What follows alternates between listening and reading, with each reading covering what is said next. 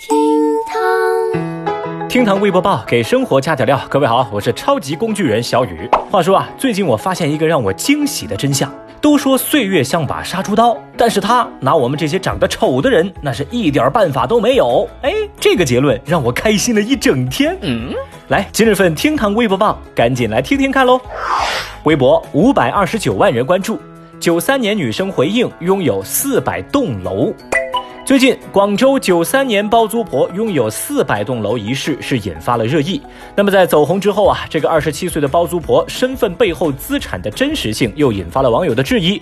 有记者走访包租婆所在的城中村，就发现其实这多为二手房的转租情况，而这租金呢也是数百到千元不等。这个包租婆 DJ 本人也回应说，拥有四百栋楼的说法其实并不符合他的实际。他说也没有讲过自己总资产有超过多少。多少个亿？自己只是一个承租方，大部分的房子是自己租的，自个儿不过是当了个二房东。他表示，出租的房子大多数都是城中村的房子，没有大家想象的那么高大上。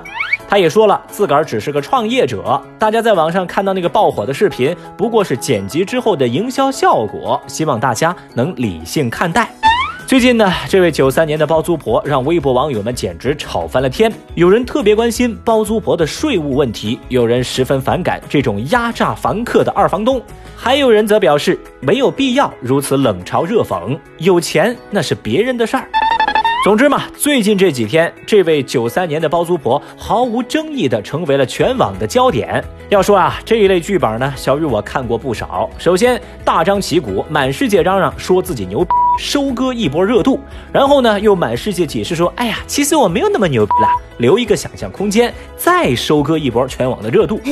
发现了吗？最终，这个九三年包租婆的故事真相早就不重要了。短短几天，两条视频换来几十万的粉丝增长，就这效果，换谁不心动啊？要是过两天他再宣布自己开始直播带货了，小雨我丝毫不会觉得惊讶。这样的新闻，媒体抢着发，网民抢着看，热搜抢着上，这也让小雨不禁想问呐：这种套路每次都这么好用吗？这个世界太疯狂了。微博四百九十三万人关注，上海银保监局调查中信银行。我也想看一看马云的银行流水。这句俏皮的留言，今天是密集的出现在了中信银行的官微下方评论区。原因就是日前脱口秀艺人池子和此前公职的公司效果文化打官司。那么在效果文化寄出的案件材料当中，池子就发现这里头居然有属于重要个人隐私的银行个人账户交易明细。这个问题让人细思极恐啊！效果文化如何在池子毫不知情的情况之下，顺利从银行获取了池子近两年的银行流水呢？当事人池子致电中信银行问其缘由，对方则回复：“这个是要配合大客户的要求。”于是池子就将律师函和此事的经过直接挂上了自己的微博。哼，可以说中信银行的做法直接刷新了人们认知的下限，那一时激起千层浪，网络上讨伐指责之声不绝于耳。之后，效果文化发文表示，与池子的法律纠纷当中，所有操作均在法律框架之内。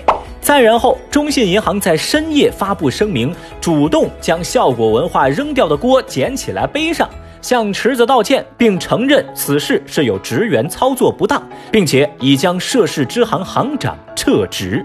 而法院方面呢，如今也做出了一个回应，说第一，针对效果文化和池子之间的法律纠纷，在法庭宣判之前已经冻结了池子的账户；第二，法院并未签署过审查池子账户信息的。公函，目前上海银保监局已经宣布正式介入调查。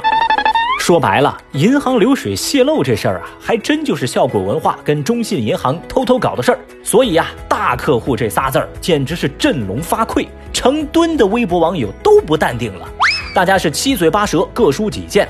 当然，大家聚焦的问题也无非三点：第一。这到底是员工失误，还是配合了大客户的要求？第二，如果是双方合谋，免个职就完事儿了吗？第三，这种骚操作究竟是个例还是常态？追问自然是在继续的，但回音何时出现，咱也不知道，咱也不想问。毕竟嘛，如果我现在问你，你的隐私被泄露过吗？你觉得这个问题会不会有第二个答案呢？Oh no！这些问题事关你我，也希望正在听节目的您可以转发本期节目，告诉更多的人，警告某些人，这不是舆情，而是案情，隐私我不给，你就不能看。微博三百零一万人关注，小学生撞私家车后留二十三元道歉。说江苏盐城的陶先生在下班吃中饭开车的时候呢，突然发现车上留了一个小纸条，上面写着：“对不起，不小心碰坏了您的车，下边有赔给您的钱。”落款是射阳小学某某某某人。这个小学生啊，还用黑色的笔在陶先生的车身上画了一个长长的记号，分别指出了自己碰撞车身的地方和车轮下留下的二十三块钱。那看到这份留言啊，陶先生其实觉得很温暖。陶先生说：“这个孩子比自个儿小时候那勇敢太多了，现在受教育程度也很高。这个小朋友很有担当，也很有责任感，所以。”原谅他。目前车子还没有维修，不过用黑笔画的那些记号呢，已经被去掉了。对此，有网友调侃说啊，这可能是小孩子的全部家当了呀。还有人则表示，还好车身留言能擦，不然就是另一个结局喽。在这儿呢，小雨也想给这个小朋友点个赞，敢于承担就是好孩子，非常不错啊。但是如果啊，我说如果还有下次的话。